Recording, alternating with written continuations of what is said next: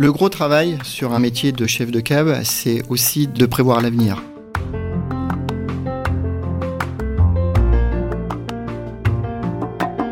L'assemblage ne se traduit pas par une règle mathématique en disant 1 plus 1 ça fait 2. L'assemblage c'est 1 plus 1 ça fait 3 ou ça fait 4.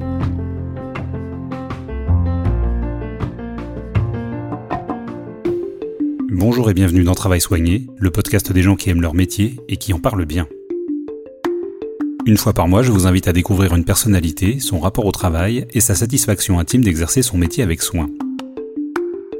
Aujourd'hui, Travail Soigné quitte Paris, direction Reims, car je vous emmène à la rencontre d'Alexandre Ponavoy, chef de cave de la prestigieuse maison de champagne Tétinger, qui m'a fait l'honneur de visiter la monumentale cuverie où il élabore ce vin pétillant, synonyme de fête. Bonjour Alexandre. Bonjour Hervé. Bienvenue euh, dans cette nouvelle cuverie au sein de la maison Tétinger. Merci beaucoup de m'accueillir, c'est impressionnant. Originaire de Bourgogne, Alexandre suit d'abord des études d'agronomie, puis complète sa formation par un master en énologie à Reims, se spécialise sur les vins effervescents et accomplit pendant près de 10 ans des missions de conseil en France comme à l'étranger. Il rejoint la maison Tétinger à seulement 36 ans, en vue de succéder au chef de cave. La suite, il vous la raconte lui-même. Toujours vu en tout cas le vin comme un échange, comme quelque chose de à la fois convivial mais aussi une histoire humaine. Euh, il y a beaucoup d'humains dans la vinification et dans l'élaboration d'un vin. Et, qui plus est dans un champagne. Et euh, ce métier de conseil, voilà, m'a permis de voyager, m'a permis de rencontrer euh, différentes personnes, différentes façons de d'appréhender le vin, d'appréhender le champagne. Et pendant plus de dix ans, je me suis mis en fin de compte au service de viticulteurs, de négociants, de coopératives. Euh, je pense que quand on rentre dans une maison comme la maison d'Étinger, c'est dans un premier temps la maison qui vous choisit et c'est pas forcément euh, vous qui faites euh, la démarche. Mais ensuite, il faut que ça soit un mariage qui soit pleinement consenti par les deux parties. Et moi, j'avais une, réelle appétence de, rejoindre cette maison-là par rapport à son projet vin qui me, qui me parlait. Donc, je suis rentré dans la maison en 2015. J'ai eu une période nous, dans notre jargon euh, d'onologue, qu'on appelle une euh, période de tuilage de plus de trois ans avec euh, l'ancien chef de cave. Ça se passe avec beaucoup d'humilité. Moi, je suis rentré dans la maison Tétinger en me disant que j'avais aussi beaucoup de choses à apprendre et à, réapprendre. On va dire que c'est un petit peu comme une deuxième vie professionnelle. Vous avez certes des connaissances, vous avez des expériences, mais il vous faut vous fondre un petit peu dans un moule se, reformater, on va dire, à, un nouveau projet vin, euh, à une façon un petit peu différente euh, de voir les choses. Et donc voilà, les, trois ans se passent en fin de compte en, mode euh, formation, avec beaucoup d'écoute, beaucoup d'échanges, et puis on est vraiment sur un transfert de compétences. Donc c'est à l'image du vin, ce qui est important, c'est de ne pas heurter les choses et que la passation, en fin de compte, se fasse de manière assez fluide et homogène.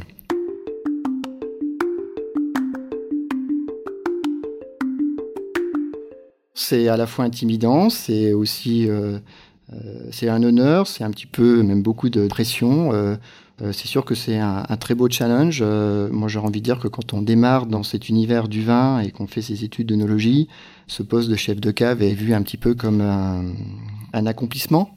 Je pense que pendant plus de dix ans d'activité, je m'y étais préparé sans me dire que c'était un but en soi.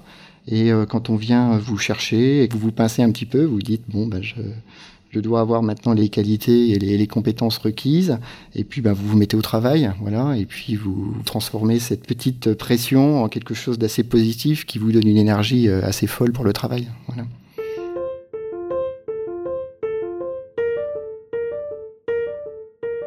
Alors on n'est jamais seul aux manettes. Hein. Je pense que le métier du vin, le monde de l'élaboration du vin, euh, c'est réellement un travail d'équipe, donc on n'est jamais vraiment seul. C'est un métier, moi, qui me passionne parce que justement, vous êtes en interface avec euh, beaucoup de personnes différentes, que ce soit des personnes techniques, que ce soit des personnes euh, du marketing, de la commercialisation, de la législation, du milieu vignoble. Tout ça, c'est un ensemble. Et puis, le gros de mon travail, en fin de compte, c'est aussi ça, c'est d'avoir une équipe avec moi et que tout le monde se sente investi sur le projet. N'allez pas imaginer qu'un chef de cave, également désigné maître de chai dans d'autres appellations, reste cloîtré dans sa cuverie, car son travail est au centre de toutes les décisions. alors une journée type de chef de cave, elle est très variée. Alors bien sûr, le cœur du métier est sur de la dégustation, sur de l'œnologie, sur du process œnologique, mais euh, tout ça, en fin de compte, est accompagné euh, de management et de discussions euh, commerciales, d'une connaissance en termes d'agronomie, puisque avant d'avoir cette très belle matière première et ces raisins, il faut bien sûr les produire à la vigne. Donc il y a besoin d'avoir des discussions aussi bien en amont et en aval. Et puis derrière, vous avez également euh, plein de services support en termes de technique. C'est vrai qu'il y a une, une, grosse partie euh, le matin de mise en place des équipes euh, sur les chaînes de production. S'ensuit souvent une deuxième partie de matinée qui est plutôt dédiée à des réunions, à des échanges justement entre les différents services. La fin de matinée est souvent dédiée à de la dégustation. On a besoin de déguster beaucoup pour apprendre et puis pour bien maîtriser en fin de compte les vins pour pouvoir prendre les bonnes décisions sur les vinifications. Et euh, l'après-midi est davantage euh, dédié, alors souvent après euh, peut-être un déjeuner, parce qu'on reste dans un milieu assez convivial et d'échange, et, le déjeuner en fait partie. Mais l'après-midi est dédié souvent à une partie un petit peu plus administrative. le vin est quelque chose aussi qui demande une certaine rigueur de production, mais également une rigueur administrative. Et puis les, les fins de journée sont dédiées à un check-up complet de la production sur ce qui a été fait sur la journée, et puis à la préparation de la journée suivante. Voilà. Ce qu'Alexandre apprécie particulièrement dans l'élaboration du champagne, c'est sa complexité et la technicité de sa fabrication. Comme vous n'imaginez probablement pas toutes les opérations requises pour obtenir ce résultat, Alexandre vous explique tout le process en moins de 3 minutes. Pour faire assez simple, en fin de compte, on est sur une appellation hein, qui fait euh, un petit peu plus de 30 000 hectares, 33 000 hectares. On produit des raisins sur trois cépages emblématiques, le pinot noir, le chardonnay et le pinot meunier. On récolte ces raisins euh, à pleine maturité. On transforme ce jus de raisin en vin. Et pour cette étape-là, on réalise ce qu'on appelle la fermentation alcoolique. On utilise pour cela des levures qui vont transformer le sucre en alcool et produire également du dioxyde de carbone. Euh, sur la maison euh, on a, on va dire, une spécificité, mais en tout cas, on fait ce qu'on appelle une deuxième fermentation, qu'on appelle une fermentation malolactique, euh, dans lequel on n'utilise pas des levures, mais on utilise des bactéries, donc un autre euh, organisme vivant. Sur lequel on va réaliser une dégradation de l'acide malique en acide lactique. Et donc, à l'issue de ces deux fermentations, nous allons obtenir ce qu'on appelle un vin clair. Et ce vin tranquille, on va le stocker dans différentes cuves. On essaye de, séparer au maximum les différentes euh, provenances des vins. À l'issue de cette vinification-là, on dispose d'un certain nombre de vins clairs que l'on va déguster plusieurs fois euh, au cours de l'année. Et à l'issue de ces dégustations-là, on va réaliser ce qu'on appelle un assemblage, qui est vraiment caractéristique au monde champenois, avoir cette possibilité d'avoir un, patchwork de, vins un peu différents et de pouvoir les assembler pour essayer de les, les sublimer et d'avoir la, la, meilleure qualité possible par la suite. À l'issue de cet assemblage, on va réaliser ce qu'on appelle un tirage. Donc c'est l'étape de mettre le vin dans la bouteille. Alors à la petite différence par rapport à un vin tranquille, on va mettre le vin dans la bouteille, mais dedans, on va y mettre du sucre et on va y remettre des levures. On va emprisonner tout ça dans la bouteille et en fin de compte, les levures vont consommer le sucre, vont produire tout petit peu d'alcool, mais elles vont également produire du dioxyde de carbone. Et en étant emprisonné dans la bouteille, donnera l'effervescence par la suite. On garde ces bouteilles euh, complètement hermétiques pendant plusieurs années. Euh, selon les qualités de vin que l'on, recherche et la complexité aromatique. Et à l'issue de ce temps de garde, on va remuer les bouteilles d'une position euh, horizontale à une position verticale. Et l'ensemble des levures va être emprisonné sur le goulot de la bouteille. On va glacer, on va réaliser ce qu'on appelle un glaçon, qui va nous permettre à l'ouverture de la bouteille d'expulser ce, ce glaçon grâce au dioxyde de carbone qu'on a emprisonné préalablement.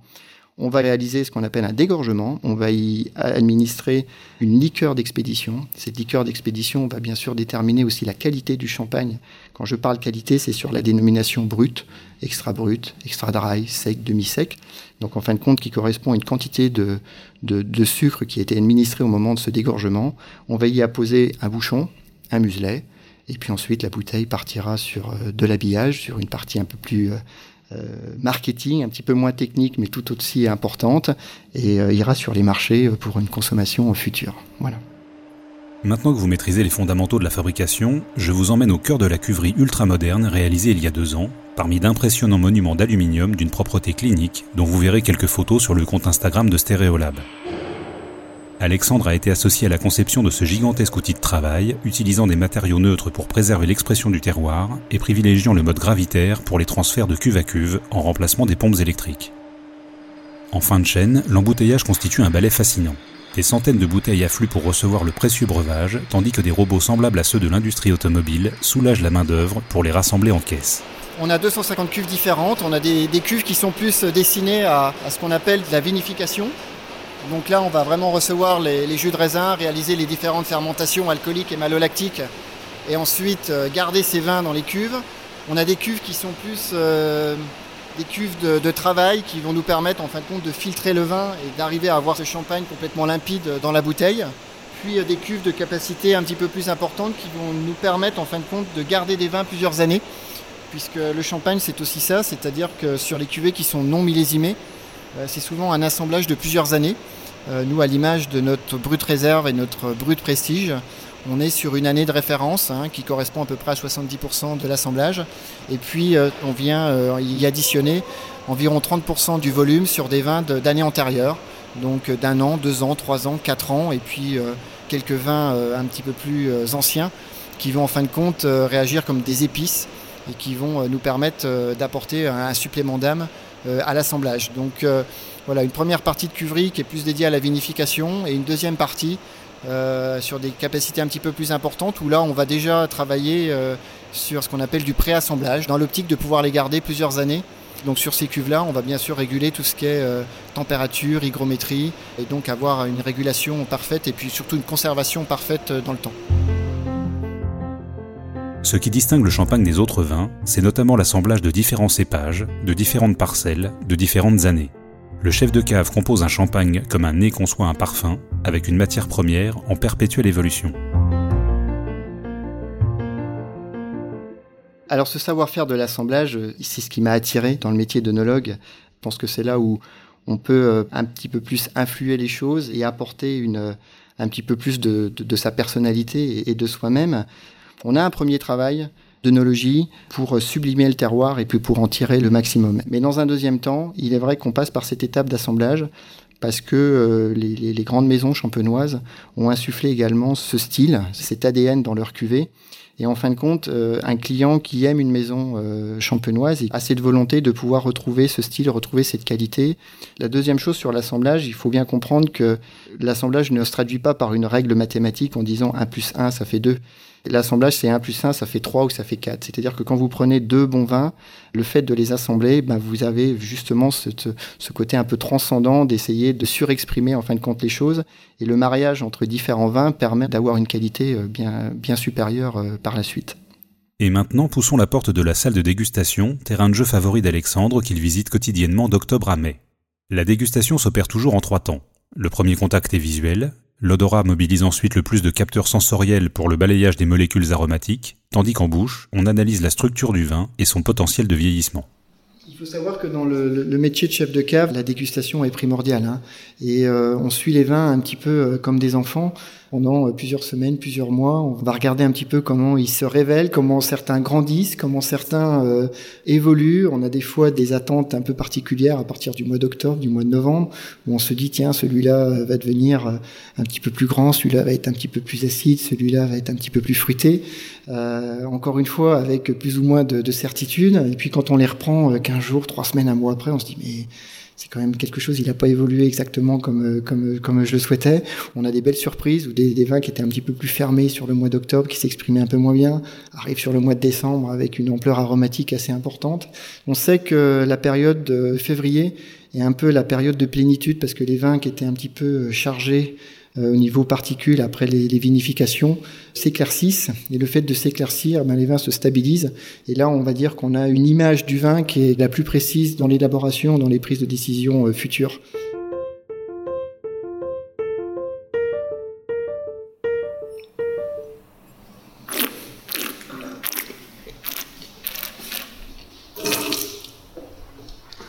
le métier fait qu'on ne pourrait pas avaler tous les échantillons. Alors même si les vins sont très bons, mais euh, chaque échantillon est donc dégusté et, recraché. Le fait de recracher nous permet aussi d'avoir ce qu'on appelle une rétro-olfaction. C'est euh, ce que va vous raconter le vin, ce que va vous dire le vin, et pendant euh, 3, 4, 5, 6 secondes, vous avez justement une sensation euh, qui est très intéressante à décrire parce que ça vous donne des caractéristiques sur la capacité de vieillissement du vin, sur la structure du vin, sur la tension du vin. Alors dans cet échantillon-là, nous avons les trois cépages et on sent justement cette complexité aromatique à la fois euh, euh, minérale, à la fois euh, légèrement motelée, un petit peu crayeuse, avec cette petite pointe vanillée déjà au niveau de l'odorat, et puis cette structure un petit peu plus vineuse en bouche et qui retranscrit une, une, pointe de salinité en fin de bouche très intéressante, qui est aussi un petit peu l'ADN des cuvées tétingées, où on retrouve ce côté assez salin, assez minéral sur la dégustation. Moi, de manière générale, je veux dire que la Champagne est très bien faite parce que c'est un patchwork de différents terroirs, de différentes parcelles, et chaque cru, en fin de compte, a une spécificité et est importante dans le projet Champagne dans son, dans son ensemble. Euh, on a des régions, on va aller chercher plus le croquant, le mordant, le, fruité. D'autres régions, on va aller chercher la structure, le côté un peu plus vineux, euh, voire des fois peut-être un petit peu plus austère, mais avec cette capacité justement de vieillissement des vins qui vont pas s'ouvrir trop trop rapidement. On va aller chercher dans d'autres secteurs, ben, comme le secteur de la Côte des Blancs sur le Chardonnay, des choses beaucoup plus euh, ciselées, cristallines, mais il y a également une diversité au sein de la Côte des Blancs. Donc tout cet ensemble, en fin de compte, euh, des, différents euh, climats, terroirs et parcelles permet en fin de compte d'avoir un terrain de jeu qui est formidable et qui est très intéressant en fin de compte à isoler dans un premier temps et puis ensuite derrière d'essayer de l'assembler pour créer des choses qui soient uniques et puis qui se gardent dans le temps. Le temps. Le temps est partout dans l'élaboration d'un champagne. Au rythme des saisons succède le temps long de la maturation, puis celui de la réflexion pour le concevoir, ce qui place continuellement le chef de cave au carrefour du passé, du présent et de l'avenir. Le gros travail sur un métier de chef de cave, c'est aussi de prévoir l'avenir. C'est-à-dire es en capacité, à un instant T, euh, je ne dis pas que c'est une chance exacte, hein, c'est pas quelque chose non plus euh, sur lequel on a euh, tout le temps des certitudes, mais en tout cas on a un certain nombre de caractéristiques, d'informations, alors qui sont des informations techniques, analytiques, sensorielles, et puis un petit peu de ressenti, hein, parce qu'il y a forcément de l'humain là-dedans, qui fait que derrière, quand on réalise un assemblage, on est en capacité de se projeter, à se dire qu'est-ce que ça donnera dans 3 ans, dans 4 ans, dans 5 ans, dans 10 ans, et voire plus. Hein, quand euh, moi j'élabore une cuvée euh, euh, type cuvée comte de champagne, je l'élabore bien sûr dans un premier temps pour qu'elle soit dégustée au bout d'une dizaine d'années, mais la vie du vin ne s'arrête pas là. Donc il faut avoir ce regard et avoir cette projection en fin de compte dans le temps et de se dire voilà j'ai un certain nombre d'informations qui se traduisent à l'instant T et si on arrive j'allais dire à bien aligner les planètes à ce moment-là on est en capacité de se projeter sur les 10 15 20 prochaines années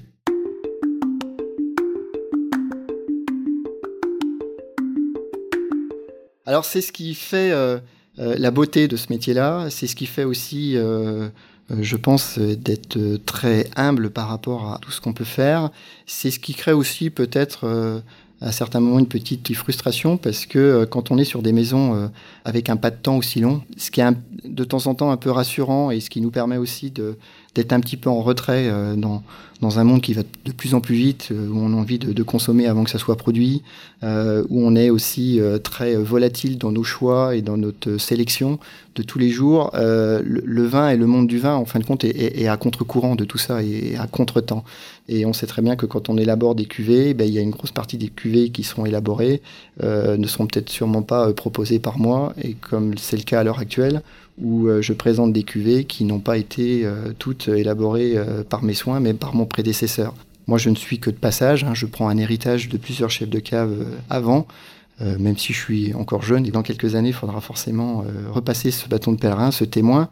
Donc je le prends vraiment comme un passage, et puis en essayant, ben, si possible, d'apporter une plus-value, d'apporter un, un, supplément d'âme dès que j'en aurai l'occasion sur les cuvées.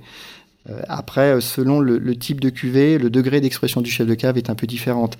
Il est sûr que sur un, ce qu'on appelle un brut sans année, hein, qui est notre fer de lance en termes de production, on est sur un style qui est reproduit tous les ans et euh, on joue un petit peu moins, on va dire, avec l'expression de l'année. Après, vous avez d'autres cuvées qui sont millésimées, sur lesquelles on peut un petit peu plus aller dans le, dans le détail, parce que c'est aussi la vision qu'on peut avoir sur, sur une année précise avec un assemblage spécifique.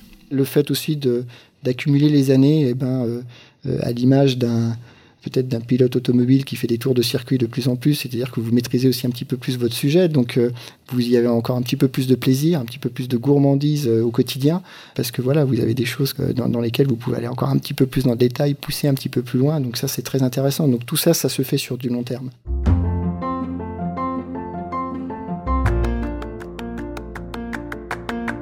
La satisfaction finale est bien sûr euh, le retour d'un client, d'une personne qui, vient déguster une cuvée euh, que vous avez élaborée avec vos équipes et qui vous dit euh, qu'elle a passé un, instant merveilleux, qu'elle s'y est retrouvée, qu'en fin de compte, elle a une réelle émotion par rapport à, à, l'instant de dégustation. Je pense que ça, c'est la satisfaction finale. Après, elle est également dans nos métiers de tous les jours et dans nos tâches de tous les jours.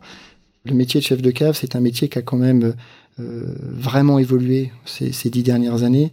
On est passé d'un métier qui était plutôt en deuxième ligne, c'est-à-dire euh, assez enfermé dans sa cuverie, où, euh, on était bien sûr sur vraiment de la production, sur l'élaboration, sur des choix techniques. On est passé sur un métier un petit peu plus ouvert, en fin de compte, à, différents milieux, à différents niveaux. on rencontre différents corps de métiers. On est aussi impliqué dans peut-être plus de choses en termes d'élaboration technique, en termes de bâtiment, en termes de marketing et autres, qui fait que euh, c'est un métier qui est beaucoup plus ouvert. Et en fin de compte, moi je m'aperçois que plus j'arrive à me nourrir de l'extérieur, euh, plus ce sont des choses qu'on arrive à retranscrire dans les cuvées par la suite. Si vous avez aimé ce podcast autant qu'un champagne millésimé, n'hésitez pas à le montrer sur votre plateforme d'écoute préférée. Un abonnement, des petites étoiles et un commentaire sont très importants pour qu'il puisse être découvert par d'autres auditeurs. Et surtout, parlez-en autour de vous. Vous pouvez suivre Travail Soigné via les comptes Stéréolab sur Instagram, Twitter et Facebook et m'envoyer vos suggestions pour de prochains épisodes. Merci pour votre écoute et à très bientôt.